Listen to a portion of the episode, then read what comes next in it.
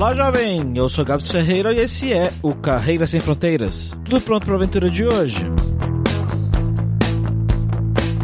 Reykjavik é um dos lugares que eu tenho muita curiosidade de conhecer porque eu tenho um amigo de longa data que era meu vizinho de frente. Eu nunca tinha pensado muito na Islândia até conhecer ele. Ele namorava uma moça islandesa, foi para lá, se casou, teve filhos e tá lá até hoje. Virou chefe de cozinha, olha só. Depois de conhecer ele, eu acabei conhecendo algumas bandas islandesas também, como Sigur Rós, ou Siguros, e Of Monsters and Men. E olha só, parece que a nossa convidada de hoje teve uma época que já morou perto de integrantes dessas bandas que eu conheço. Vamos lá então ver que histórias legais ela tem para contar pra gente sobre esse país que é tão diferente daqui.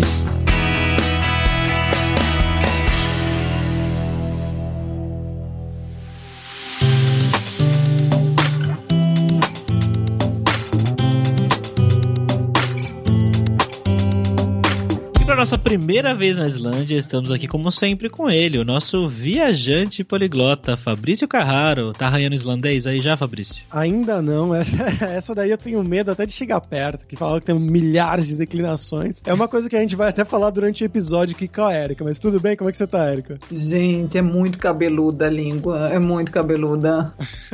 mas finlandês é pior, então, tipo, dá pra, dá pra aprender, dá. Ah, então tudo bem, então tudo bem.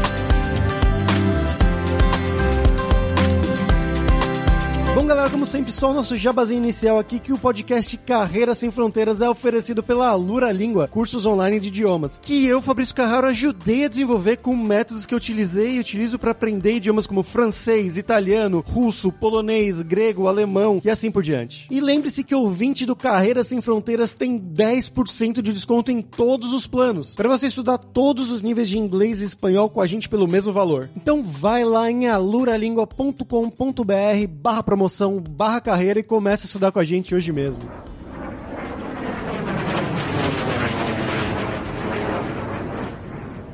Bom, Érica, como sempre aqui, a gente pergunta para os convidados para eles contarem um pouquinho sobre eles mesmos, né? Então, conta um pouco sobre você, o seu background, de onde que você é no Brasil, o que que você estudou, trabalhou e como que você foi parar aí na Islândia. Conta um passo a passo pra gente. Bom, passo a passo é difícil falar um passo a passo, porque quando eu falo assim, eu sou de Belém, aí o pessoal, nossa, como é que você foi parar na Islândia? Porque as pessoas têm essa ideia, né? Belém, Floresta Amazônica, é verdade, é do lado mesmo. Terra de Jesus é, Cristo. É, Belém, ou então Jesus Cristo, nossa, cidade de Jesus nasceu. Mas o negócio é o seguinte: eu saí de Belém com 17 anos, eu fui estudar na Unicamp. Eu fiz letras. Até brinquei um dia desse que uma menina dizia assim, numa entrevista que eu fiz, numa live lá no Instagram, era um projeto de mulheres e tal. E quando você fala assim, ah, estou na Unicamp, nossa, aí você fala assim, ah, fiz letras. Ah, a galera, a galera pensa que você fez o quê? Engenharia mecânica, sei lá, ciência da computação. Bom, fiz letras na Unicamp e lá eu decidi sair para Alemanha e eu fui embora para Alemanha no dia que eu fiz 21 anos, exatamente nesse dia. E nunca mais voltei pro Brasil. Então isso, isso depois foi... que você terminou? Não, não, eu saí a três matérias de me formar. Sabe que são três matérias? São menos de 12 uh. créditos, porque tinha umas, eram duas matérias de dois créditos, seis créditos de me formar. Assim, eu não sei nem se ainda usa essa, se isso é uma terminologia antiga, porque eu sou velha, mas eu saía três matérias de me formar, três cursos. E daí eu ia voltar, eu tranquei. E aí eu nunca voltei. Olha só.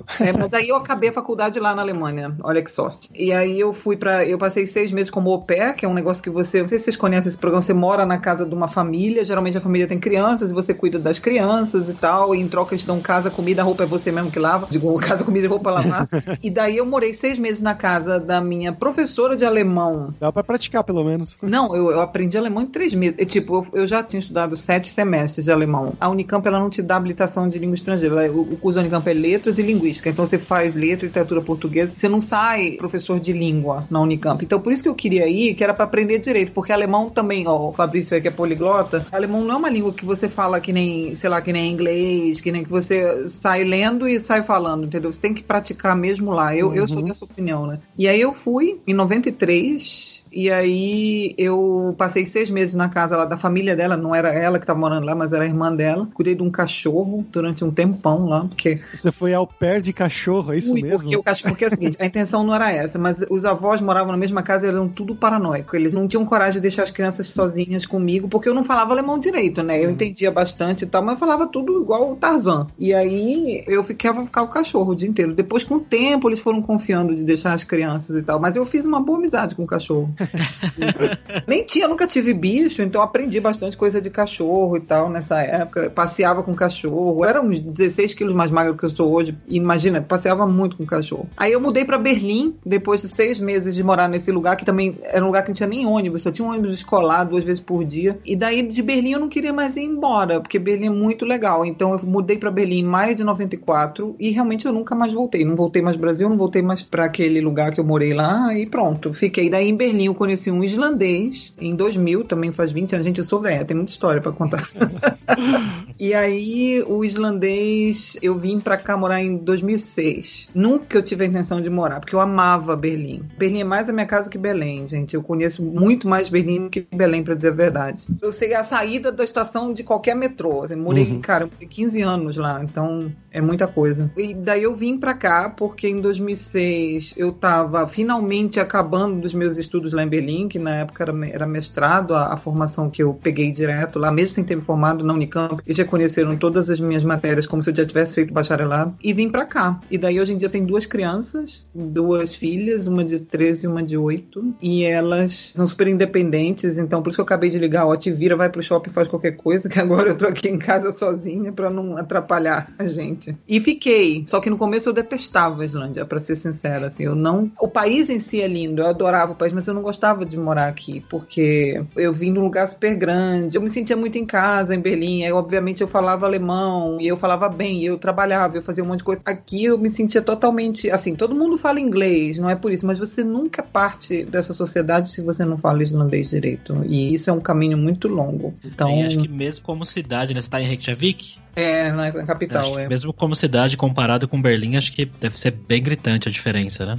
Nossa, óbvio. Assim, é como eu digo, uma vez eu escrevi isso num, num blog aí de umas meninas também, há muitos anos, e é assim, já vi que é uma cidade bem descolada, nas suas proporções é uma cidade cosmopolitinha, né? Porque tem bastante estrangeiro sim e tal. E os islandeses são super criativos, os islandeses são super cool. Você basta você ver a quantidade aí de autores e bandas e séries e filmes islandeses que tem pro tamanho do país, né? É muito legal. Mas você sai na rua e encontra três pessoas conhecidas. E isso eu detestava no começo, assim. Eu gostava de cidade grande, eu gostava de anonimato, eu gostava de, sei lá, em Berlim ia pro supermercado de pijama, se eu quisesse.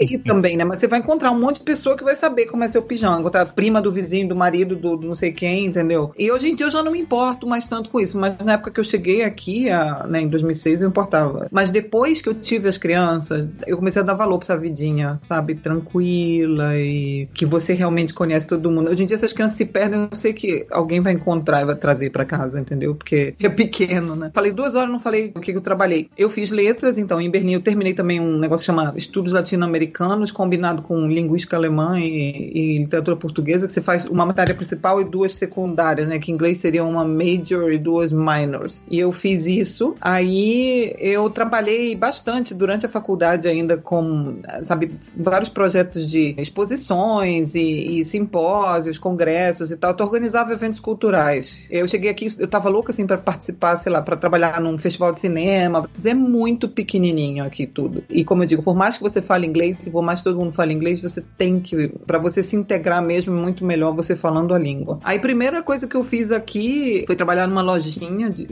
aquelas lojas de Natal o ano inteiro. Trabalhei lá dois anos e meio. Era dois anos e meio de Natal o ano inteiro. Mas não, não chegaram a ser dois anos e meio, mas foi quase dois anos e meio. Aquela E música aí- da Simone tocando Ai, 12 não. meses por ano. Não tá bem que não tocava aquilo. Eles escolheram. Não, mas o pior é que tinha uma playlist lá no Spotify que era um negócio, eu acho que era blues, Natal, uma coisa, Christmas blues, uma coisa assim. E era assim, era também uma playlist super cool, mas só tinha aquela, porque eles eram miseráveis, eram mão de vaca, e eles não queriam parar pagar um Spotify Premium. Então eles parece que fizeram aquela playlist e ficou pra sempre. Eu escutava a mesma música dois anos. Na época do Natal. Na época do Natal tinha uma promoção lá que eles botavam umas músicas, assim, eu escutava música, aí vinha da Simone também. Cara, não detesto aquela música, não pode. não, e aí foi isso. Aí eu, até que finalmente apareceu essa história de ser guia. O turismo começou a crescer aqui e eu não tinha feito a escola de guia, porque teoricamente aqui guia não é uma, uma profissão regularizada. Então, se você fala as línguas e você conhece realmente, você tem experiência de alguma maneira, eles te põem para trabalhar. E assim aconteceu com o meu primeiro trabalho. O meu marido tinha feito esse curso de guia, ele não trabalha como guia nada a ver, mas ele tinha feito esse curso de guia logo que a gente já teve a crise. E eu aprendi muito com ele, tanto saindo fazer tour privado, como também com os livros dele, né? Aí tinha uma empresa alemã que tava procurando urgente gente falasse alemão. Falei, ó, super honesta na, na entrevista. Falei, eu não sou, eu não tenho a formação da escola, mas eu já fiz um outro tour não sei o que. Aí eles, não, pode vir que a gente treina. Daí eu comecei a viajar com eles. Eles me treinaram, viajei uma semana com eles e eles me treinaram bastante, assim, com super guias. Eu fui anotando. E aí depois, eu, finalmente, eu tive coragem de fazer o curso, porque o curso é todo em islandês. Então eu não tinha coragem porque eu achava que eu não ia entender nada, o que realmente era verdade. No primeiro semestre eu não entendi nada. não, daí deu certo, mas agora o turismo tá parado, né, no mundo. Assim, como os islandeses são muito flexíveis, eu, até a lojinha de Natal tá fechada, porque ela também tinha muito turista aqui na lojinha de Natal, mas tá todo mundo procurando outras possibilidades aí, outras oportunidades.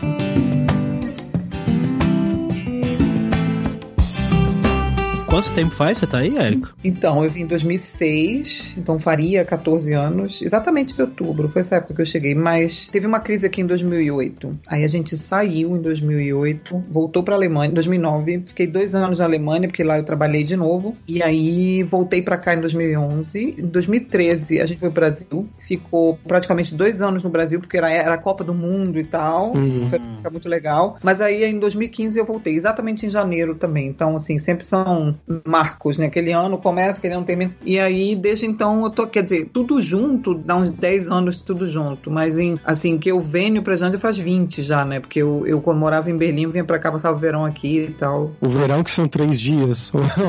Como é que é o verão aí? É quando tava só caindo no domingo, eu passava junto com meu marido, que na época era meu namorado. Se não caía no domingo, cara, isso é um dos lados bons do aquecimento global, é que os verões têm sido um pouquinho mais quentes aqui. E eu me lembro que um dos verões que eu passei aqui, cara, foi de chuva e 11 graus. E isso é o verão clássico islandês, né? Mas ultimamente tem tido bastante sol e tem tido até dias que faz 18 graus e tal. Então, por outro lado, as geleiras estão derretendo super rápido. Esse é o lado triste, né? Porque os verões têm sido muito mais quentes. E uma coisa que eu li muito tempo atrás, muitos, acho que uns 10 anos atrás, talvez, em um blog, que eu tava buscando pessoas que morassem fora do país, é, lendo blogs de brasileiros aleatórios. Proto Carreira Sem Fronteiras, hein, Gabs?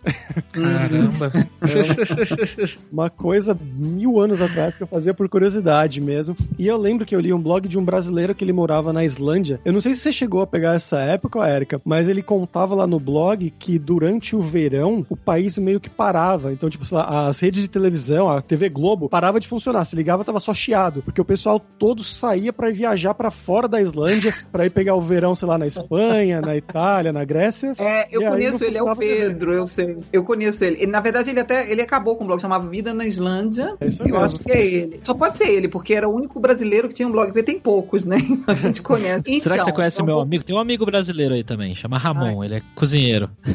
Eu já ouvi falar dele, mas não o conheço pessoalmente. Sério? Ramon. Já ouvi falar sim, é, é. Porque tem muita gente aqui, é assim, ó, no começo eu tinha uma turminha de brasileiros que encontravam. É quando veio a crise, o pessoal meio que dispersou em 2008. Não, 2015, quando eu voltei do Brasil, a gente tentou reunir e tal. 2011, quando eu voltei da Alemanha também. Mas aí tinha muita gente indo embora e tal. E aí as vidas foram tomando outros rumos. Por exemplo, eu com esse trabalho de guia, eu viajo muito, né? Eu nunca tô em casa. E às vezes eu tô fora de casa por 10 dias, que a gente tá dando a volta na Islândia e tal. Então o pessoal foi se afastando. E aqui entre nós, às vezes, é até melhor. É que a galera faz muita fofoca também, sabe? Então eu, eu tenho um ou outro amigo brasileiro, costumo dizer que é só nata.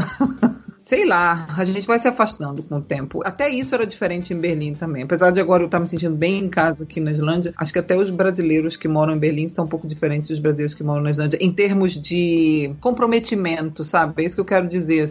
A mentalidade aqui é muito parecida com a nossa brasileira. Assim, é tudo assim, ah, é, oba, oba, vamos se ver, não vamos, aí ninguém liga, aí faz, aí não faz. E lá em Berlim a galera tem que virar meio alemã para sobreviver. Então você marca com a pessoa, a pessoa vai e cumpre. Se ela não cumpre, ela te liga para desmarcar e tal, e não sei o quê.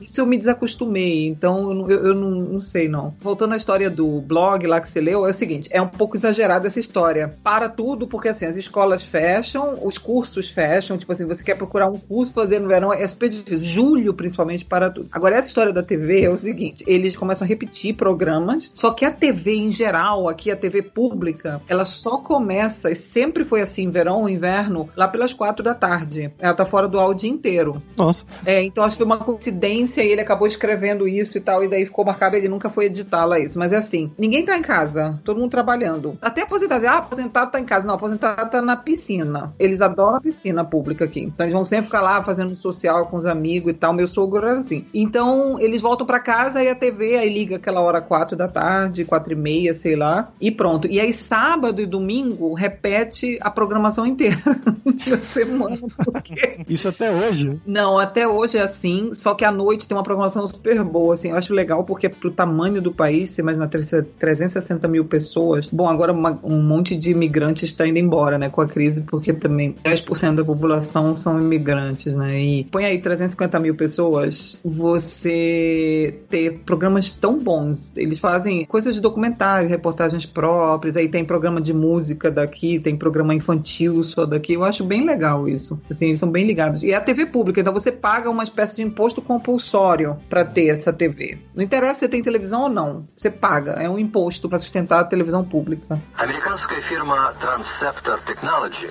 приступила к производству компьютеров «Персональный спутник». Bom, vamos agora para o nosso momento viajante poliglota com Fabrício Carraro. Fabrício, você já foi para Islândia? Ainda não, Gabs. Essa entra naquela área que eu já comentei aqui no podcast, que são os países que eu tenho medo pelo preço.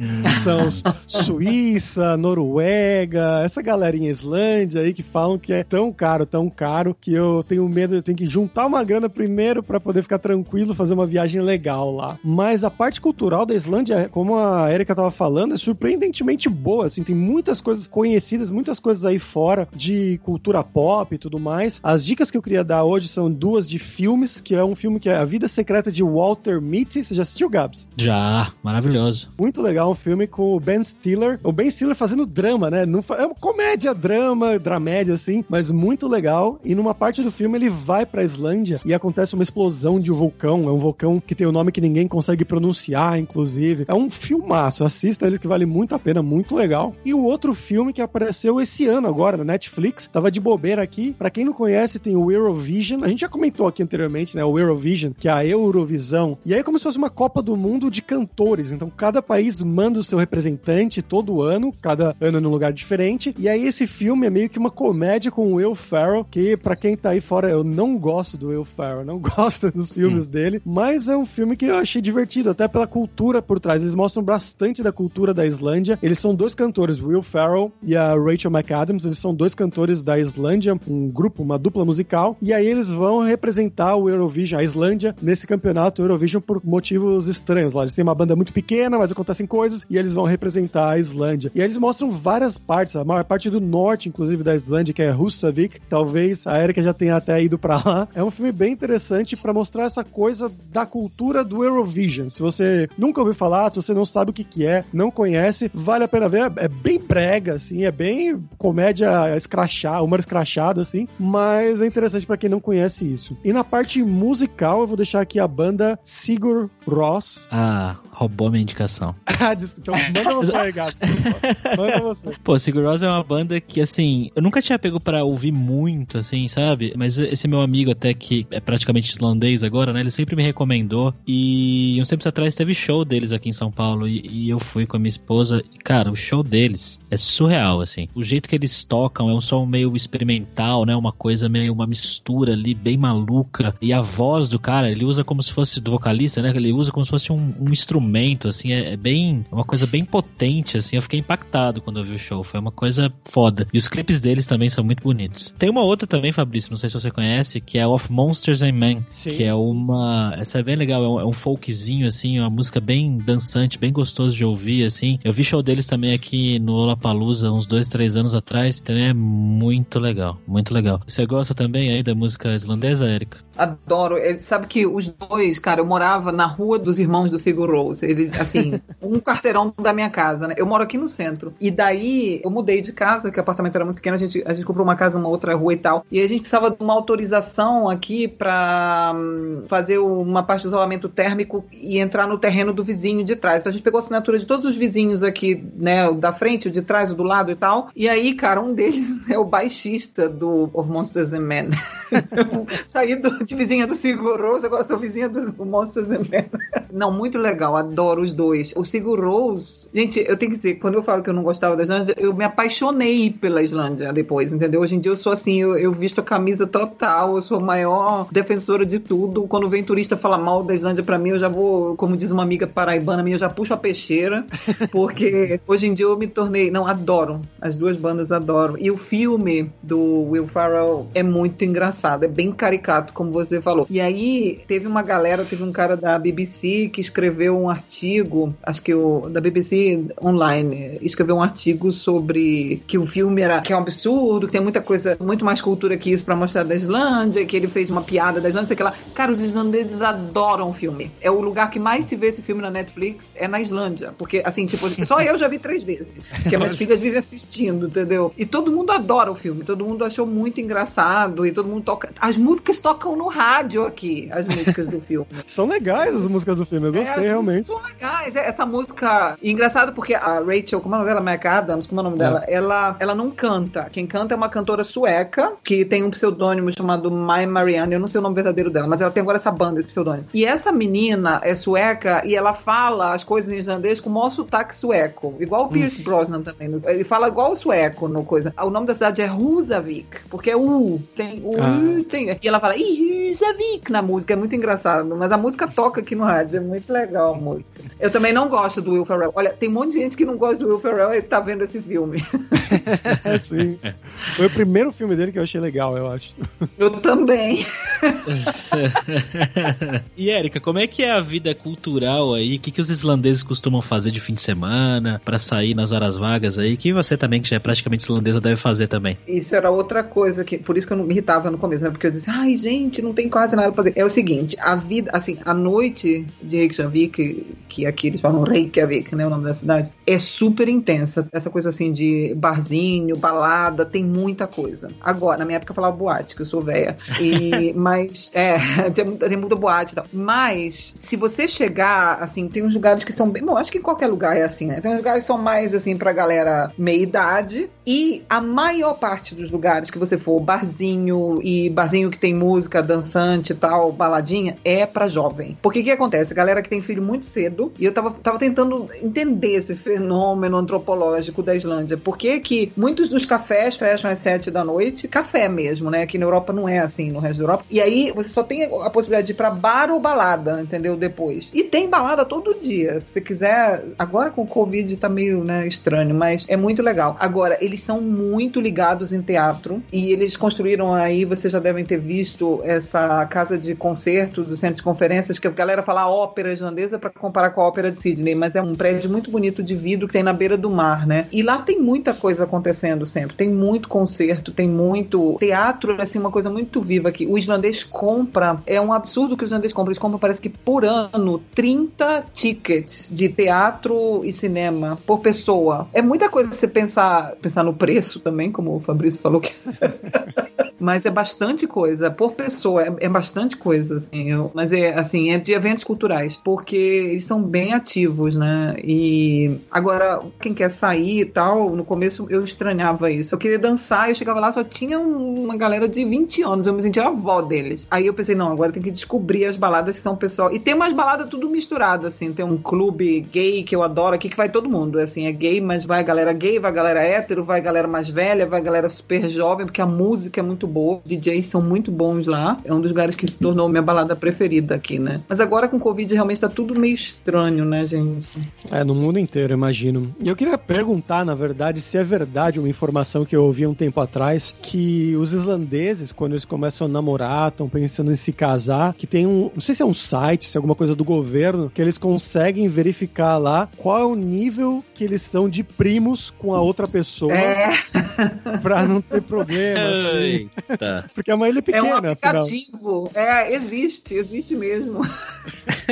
Ai, eu não sabia disso aí, não. É um aplicativo que tem pra você checar. Exatamente, porque parente é todo mundo, né? Realmente. Agora, é assim, que a galera usa, isso aí é brincadeira, entendeu? Porque, tipo assim, acaba que você acaba tendo uma conversa. Mas, gente, isso é real. Eu vou dizer pra vocês, é real. Olha, eu vou contar uma história. Não sei se meu marido vai me matar, porque eu vou contar essa história. Mas o pai dele. Pai do meu marido, meu sogro, que já é falecido, ele era marinheiro da Marinha Mercante, né? Que aqui não tem é, Forças Armadas. E aí, o avô dele também era marinheiro, né? O avô do meu marido. Bom, resultado, um dia tava o pai dele pagando não sei o que numa loja que você paga tudo cartão de crédito. E aí o, o cara olhou o cartão de crédito dele, porque antigamente você passava o cartão numa maquininha, né? E tal. E aí ele olhou assim: Ah, você é o fulano de tal? Ele falou: É, porque aqui os nomes é sempre você é o filho do fulano. Então ele é o fulano son, o filho do fulano. Ah, você é filho do fulano? Aí o cara falou: É. Ai, cara, é meu pai também. Eles tinham quase a mesma idade. O meu marido tem um monte de tio, ele tinha 18 tios. Eu era 18 com meu sogro. Porque o, o velho lá, o marinheiro, ele tinha uma família paralela. Caramba. E dava o nome. Ai, meu Deus. Tem que Não, dar, né? né, e tal. Essa história ficou conhecida na família, que é verdade. Gente, aí quando morreu meu sogro, era aquela infinidade, porque tem uma festa depois, né? Uma, tem uma recepção depois do enterro e tal. Era uma infinidade de parentes, que tinha, irmão de todo lado, entendeu? Os irmãos, meio irmão. isso é muito islandês. Não que seja islandês ser infiel. Eu falei que ele era marinheiro, isso é muito islandês. Marinheiro, marinheiros, geralmente tem essas coisas assim, ah, em cada porto, uma namorada, não sei o quê. E aí o meu, meu marido sempre dizia assim: ah, quantos irmãos você tem? Ah, eu tenho quatro, que eu conheço, porque realmente pode ser que tenha algum perdido aí, que, entendeu? Que depois tenha tido outro nome, sei lá, mas o engraçado é que esses tios dele tinham realmente o sobrenome do pai. E realmente, se você olhar, você pode seguir as genealogias até 800 anos atrás, assim, até praticamente mil anos atrás, porque quando eles instituíram o cristianismo aqui na Islândia, no ano 1000, tinha os livros das igrejas. Então, eles, todo mundo tinha que ser cristão. Eles, eles eram pagãos, né, os vikings, mas aí de um dia para o outro todo mundo tinha que ser cristão. E aí foi decretado que a Islândia também aderia ao cristianismo, porque a Escandinávia inteira era e a Noruega era e tal. E aí eles começaram a registrar os batismos, né? Então você consegue, esses livros existem. Você consegue achar lá quem é primo de quem realmente, entendeu? Então não é à toa que eles tiveram dados para fazer esse aplicativo. Além da informação genética também, que aqui na Islândia é relativamente pública. Se você tem um filho, é que nem doação de órgãos no Brasil. Se você não declara que você não é doador de órgãos, você automaticamente, e aqui também, se você não declara que você não quer ter o seu código genético aberto, a mãe, né, da criança, você automaticamente pode ser estudado. Eles estudam muitas doenças genéticas aqui. É bem legal isso. E ainda vale isso, você que teve filhos aí, ainda vale isso, que é o nome do pai mais som, ou o nome do pai mais daughter? Sim, sim, sim. As Mas é filhas obrigatório isso? É relativamente obrigatório, sim. A não ser que você tenha, por exemplo, no meu caso, nós somos uma família binacional. Então, se eu quisesse, eu podia colocar o nome das meninas só o meu nome, Martins Carneiro. Mas aí eu acho que elas teriam que ter pelo menos um prenome islandês, senão elas não teriam a cidadania islandesa. Existe aqui uma comissão de nomes, comissão não, é um, é um comitê de nomes. E aí existe uma lista dos nomes, eles querem preservar a língua com isso, né? Então eles preservaram o sistema patronímico desde o começo. Na verdade, era em todos os países da Escandinávia, até você olhar todas as outras línguas indo-europeias, Fa- Fabrício, você que é poliglota, tipo, isso era também Russo é assim, até hoje russo, também. assim, exatamente. Até o nosso, por exemplo, Martins significa que algum, alguém, alguma geração da minha família foi filho de Martin, né? Que é Martinho. Mas aqui na gente preservaram mesmo. É tipo Ericsson na Suécia, ou Carlson viraram nomes de família, mas eram nomes exatamente. E hoje em dia na Islândia, o interessante é que, como é um país super aberto também para a comunidade gay, para todo mundo, na verdade, estrangeiro, gay e tal, o que que acontece? Se é um casal homossexual, você pode botar ou o nome das duas mulheres ou o nome dos dois homens no final. E eu conheço várias crianças que se chamam assim, ou só o nome da mãe também, se você não quiser, entendeu? Botar o nome do pai. Então, se as minhas filhas, se eu, a minha filha, por exemplo, a mais velha se chama Luna. Ela não podia se chamar Luna porque esse nome não estava na lista do comitê. Aí ela tinha que chamar Luna Marin. Foi o Marin é islandês. E aí é Hlinsdottir, porque ela é filha do Hlinur, que é o meu marido. Hlinsdottir. Mas se eu quisesse, ela poderia ter se chamado chamado Luna Marin Erikudotter, que é Erika, o genitivo, né, que seria perten pertencendo a mim, seria Eriku do Erikudotter. E aí eu podia ter colocado também. E eu conheço várias crianças que se chamam assim, quer dizer, crianças, várias pessoas têm assim o nome da mãe em vez do pai. Que interessante, nossa, não sabia dessa parte aí. Tá mais avançado até. É, eles estão. É bem legal, porque você, como eu digo, você tem liberdade de colocar, e quando são casais homossexuais, você põe o nome dos dois. Filho do fulano e da fulana. Aí você põe um tracinho e põe o som só no último filho. Mas é hum. bem, bem legal isso.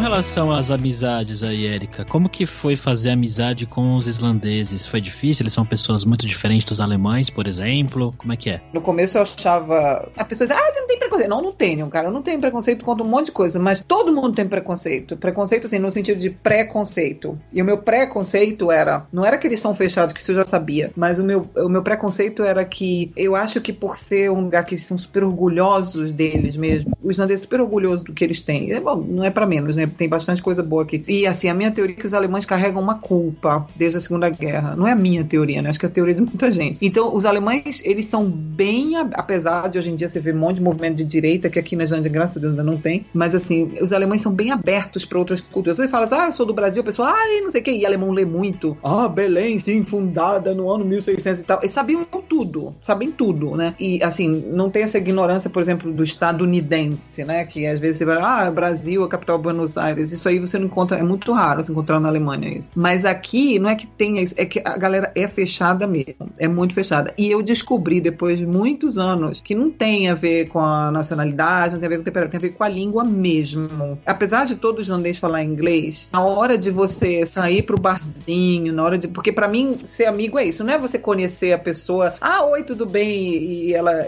sabe? Ah, pra mim, ser amigo é isso. É a pessoa lembrar de você para te chamar para sair, é a pessoa querer ir pra um cinema com você, é a pessoa sentar pra tomar um café, é a pessoa te visitar, é a pessoa, sei lá, é pra mim é ser amigo. Eu tinha muitos amigos assim na Alemanha, né? E, e aqui no começo foi muito difícil. Eu tinha os amigos do meu marido, né? E estrangeiros, um monte de amigos estrangeiros, mas era muito difícil ter amigos islandeses. E hoje em dia eu tenho amigos islandeses, mas tem a ver com a língua, sim, porque eu sou capaz hoje de sentar num barzinho e ter uma conversação sobre o filme Eurovision em islandês, por exemplo. Que no começo eu li a crítica, eu não sabia se era positivo ou negativo, eu sabia nem o que, que então, acho que tem a ver, sim. E eles são pessoas muito, muito carinhosas. Eu acho os islandeses bem caloroso. Nesse sentido, mais que os alemães. Os alemães são abertos, são super fiéis. Eu tenho amigos até hoje, de 20 e tantos anos. Mas os islandeses são bem carinhosos, assim, com a família. Acho que porque é uma ilha, né? Eles sempre estão entre eles, porque todo mundo é parente mesmo. Não, brincadeira, né? Assim, mas é bem legal isso da família aqui, assim. Uma vez eu encontrei uma americana que disse que ela teve um choque cultural ela chegou aqui, casou com um islandês. Ela disse assim, gente, eu não sabia que estava casando com uma família italiana. Porque eles sempre, eles jantam juntos, eles almoçam juntos, eles, eles visitam a, a, família super espontaneamente. Tá passando na rua, bate aqui, sabe? Meu cunhado, já entra, já toma um café, já pede uma pizza. Vai ficando, entendeu? É, é bem assim, parece, não vou nem dizer brasileiro, porque no Brasil também nesse sentido mudou bastante. Mas assim, parece coisa do interior. Uhum. Né? Engraçado. Bom, Érica, agora vamos falar sobre dinheiro. Eu queria que você contasse um pouquinho pra gente, você que já morou no Brasil e em alguns lugares aí da Europa, como que é a relação do custo de vida aí em Reykjavik? Qual que é a pronúncia certa mesmo que você falou? Ah, não, Reykjavik tá bom, porque eu aprendi assim na escola, mas eles falam... é, é, porque a galera que fala muito a pronúncia do português de Portugal, Reykjavik, porque esse J aí, ele é como I, né? Mas, então, eu só queria explicar, você pode continuar falando Reykjavik, que se eu falar essa pronúncia afetada, é. Reykjavik...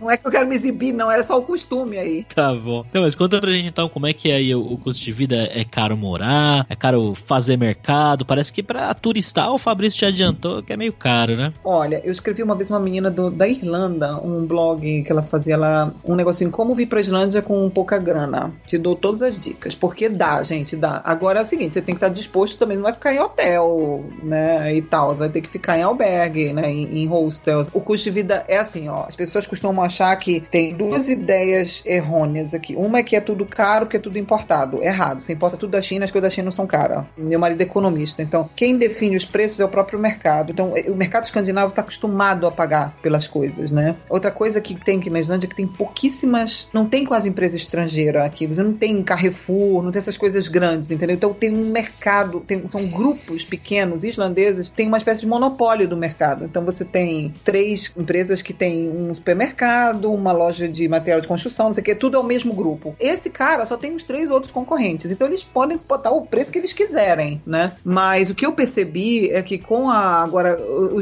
pessoal sempre dizia, ah, o turismo aumentou os preços. O que eu percebi é que os preços realmente caíram um pouco nos supermercados. Até nos hotéis. Assim, chegava no hotel, pedia uma batata frita daquelas de. Sabe, aquelas que ficam no mini bar do hotel? Até uhum. isso baixou o preço. Porque os islandês não quer pagar aquilo, entendeu? Tipo assim, por outro lado, é caro sim. É caro pra gente, por exemplo, jantar num restaurante. É caro até pra gente que mora aqui. A gente vai, sei lá, umas ocasiões especiais, mas você não vai todo. Porque você paga num prato sei lá, não sei como é que tá o, o, câmbio agora, que a moeda desvalorizou um pouco também com a história da queda do turismo e tal, aqui, né, na Islândia. Até hoje você paga uns 30 dólares num prato individual. E daí é daí para cima, você, entendeu? Às vezes você chegava a pagar na época, sei lá, do, você paga 80 dólares num prato, num prato. Você senta no restaurante, isso não tem bebida, não tem nada. A sorte é que aqui na Islândia a água é de graça. Então, essas coisas são caras. Por outro lado, água da torneira é de graça. É de graça pra gente que mora aqui. Então, eu não tenho conta de água fria, por exemplo. Tem uma, você paga uma taxa fixa por ano e não tem hidrômetro. Paga, assim, você passa o, o ano inteiro para gastar a água que você quiser. Então, água fria é de graça. Cara, onde você tem isso? Melhor água do mundo. É, é limpíssima a água aqui, água mineral que você tem na torneira. Aquecimento é super barato, assim, para quem mora aqui, né? Uhum. É, energia elétrica é super barata. A nossa conta de energia elétrica é ridícula. É muito, muito barata. Essas coisas compensam, entendeu? Agora, os salários são relativamente altos em relação, por exemplo, aos outros, é, é, aos outros países europeus. Agora, com a moeda tá um pouco desvalorizada, se você for transformar em euro, não vai ser tão alto assim. Mas agora, no auge do turismo, sei lá, um garçom ganhava 15 euros por hora. Então tinha muita uma galera que vinha assim, que tem cidadania tá europeia, vinha. É, é, vinha de Portugal para cá, por exemplo, fazia um pé de meia e estudante, né, durante as férias e voltava a Portugal, não precisava nem trabalhar no inverno, porque economizava bastante e tal. É isso que eu digo, se você souber economizar, você consegue, né? A gasolina é bem cara, eu não sei quanto é que tá, está 230 coroas por litro. Isso dá acho que um dólar e 80, será que é isso? Não sei mais agora o câmbio, como é que tá. Assim, porque o câmbio tá melhor para quem é estrangeiro, né? Mas a moeda caiu bastante aqui. Gasolina é meio cara e a mão de obra é muito cara aqui. Então, a gente ganha, assim, trabalho não especializado, o mínimo, agora hoje em dia, o mínimo que o sindicato manda pagar é, são 10 euros por hora. Um trabalho não especializado. Então, isso é vendedor, caixa de supermercado e tal. Então, você ganha bem. Por outro lado, você paga bastante, né? Se você for ver as despesas de aluguel, de comida. Supermercado acho que com o câmbio agora, a queda da desvalorização da moeda, não tá tão ruim aqui, não. Entendeu? Não é uma coisa que, assim, impossível. Agora, óbvio, não vai querer comprar uma manga na Islândia, né? Aí é um artigo de luxo. Mas, sei lá, maçã, banana. Cara, banana não é caro aqui. Sei lá, quanto é que tá o quilo da banana? Dá um dólar e cinquenta, um quilo de banana não é caro, entendeu? Para os padrões europeus, né? Aí é a mesma coisa, você comprar manga aqui na Islândia é a mesma coisa que a galera que comprar framboesa fresca no Brasil, ou mirtilo, entendeu? blueberry. Aí vai ser caro, óbvio, porque pra uhum. gente é um luxo aqui. Mamão. Ah, eu queria um mamão. Vai, você vai ter que ir numa loja especial comprar mamão. Não tem mamão na Islândia. E depois, se você comprar, muita sorte. É loteria. O negócio fica podre antes de amadurecer. É, vantagens e desvantagens, né? É. Acho que a gente lado, perguntou da comida, né? Ai, eu adoro a comida. Gente, a comida típica mesmo islandesa é peixe cozido na água e sal e uma batata velha lá. Isso é comida real islandesa. Na verdade, a comida típica assim, é, é, é cordeiro cheio de gordura, porque eles adoram aquela gordura que fica em cima do cordeiro mesmo. Mas, gente, a comida é muito boa aqui. Os islandeses aprenderam muito bem e muito rápido. Eles são muito abertos a novidades. Então, tipo assim, quando chegou a banda larga no mundo, a Islândia era o primeiro país que tinha a maior quantidade de banda larga per capita, entendeu? Tudo aqui é o melhor per capita. E daí, é, a comida também. Eles aprenderam muito rápido essa coisa de chefe. Então, os restaurantes são muito bons, os restaurantes mais simples que você vai. Sempre tem comida vegana, entendeu? Para quem é vegano, sempre tem comida vegetariana, sempre tem. Eles aprenderam a temperar esses peixes muito bem. Porque, imagina, aqui não tinha nada mesmo. Faz uns 20 anos que as coisas começou. Eu me lembro que 20 anos atrás, quando eu vim a primeira vez da Alemanha, eu trouxe leite de coco na bagagem de mão, porque eu queria fazer uma moqueca para os meus sogros. Uhum. Imagina, isso foi antes do 11 de setembro. Depois do 11 de setembro, antes de ter a regra lá dos 100 ml e tal, eu cheia de lata de leite de coco na bagagem de mão. O cara pensou que era uma bomba, né? Mas antigamente não tinha muito. Você, você, hoje em dia tem tudo, tem tudo. Assim, tem loja asiática, você compra. Olha, cara, eu compro polvilho aqui. Eu, eles aprenderam com a cozinha internacional, com os imigrantes. Os caras vão pro exterior, fazem curso lá de chefe de cozinha. E realmente a comida hoje em dia é bem gostosa. O cordeiro, para quem come né, carne, dizem que é o melhor do mundo, porque cordeiro pasta livre o ano o verão inteiro. O peixe é super fresco, o peixe é delicioso mesmo.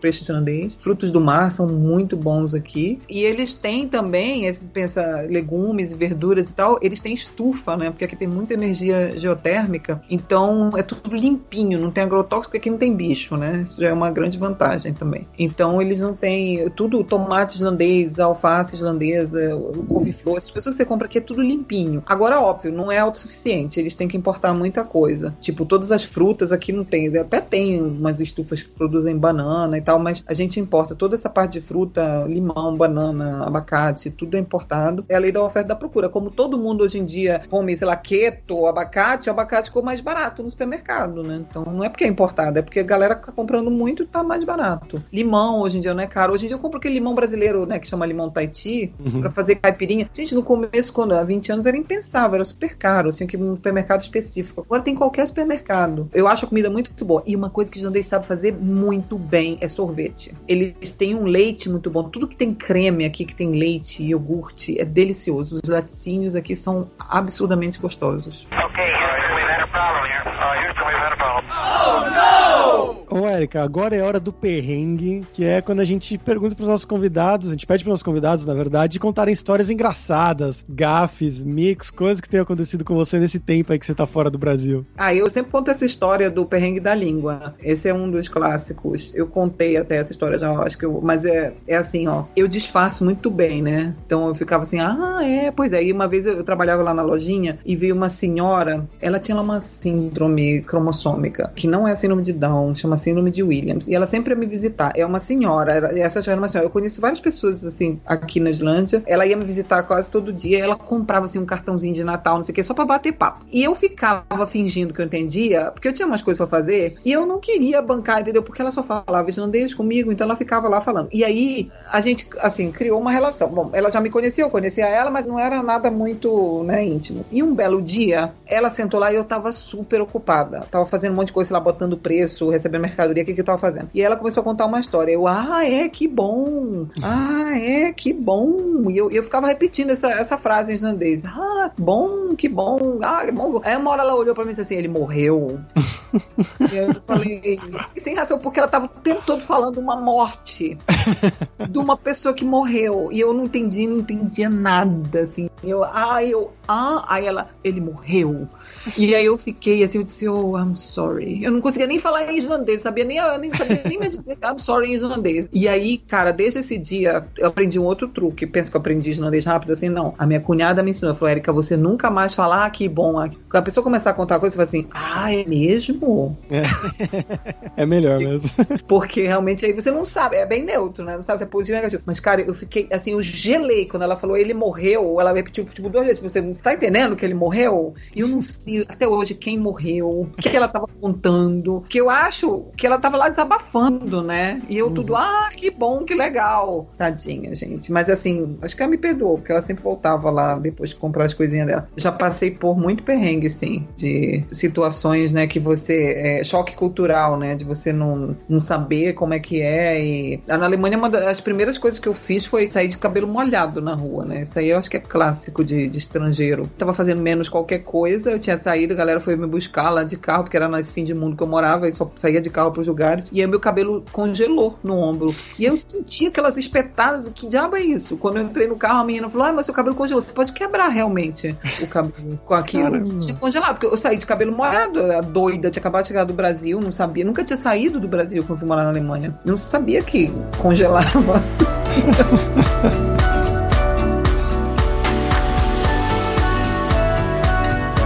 Obrigado, Eric, pela sua participação. Você quer divulgar alguma coisa? Me segue lá no Instagram, porque eu, eu pago um site há dois mil anos e eu não faço o site. Gente, eu pago um domínio lá. Então, por enquanto, segue no Instagram, porque quando sair o site eu ponho lá no, no, na bio do Instagram. Né? Eu não andei muito ativa no Instagram, não, esses últimos tempos. Eu andei mais assim. Acho que o Covid mexeu com todo mundo, né? É, dá sua então, arroba então. Islândia, sem acento, claro. Aí, underline, expert o expert em inglês, né? Eu tenho esse nome porque eu não podia ser Iceland Expert porque eu acho que já existe. E ah não sei esse nome surgiu aí porque tinha que ter alguma coisa. Eu tenho um turista de todo lado eu achei que tinha que, tinha que ficar fácil que ficou ia mudar nunca mudei já faz uns anos que tá assim lá. Mas me segue lá só. Tá ótimo vai estar na descrição do episódio lá no site do Carreira Sem Fronteiras para quem quiser como sempre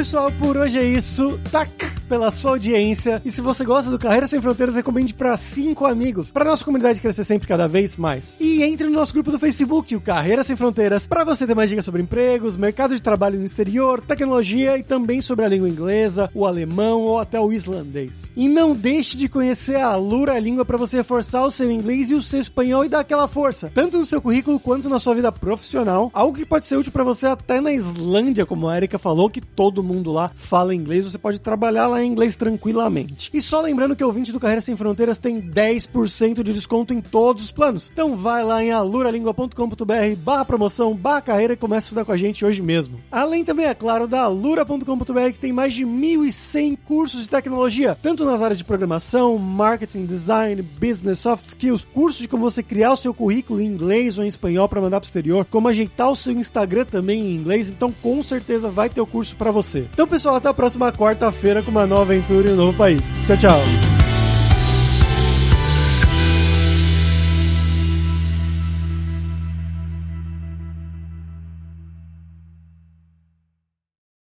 Este podcast foi editado por Radiofobia, podcast e multimídia.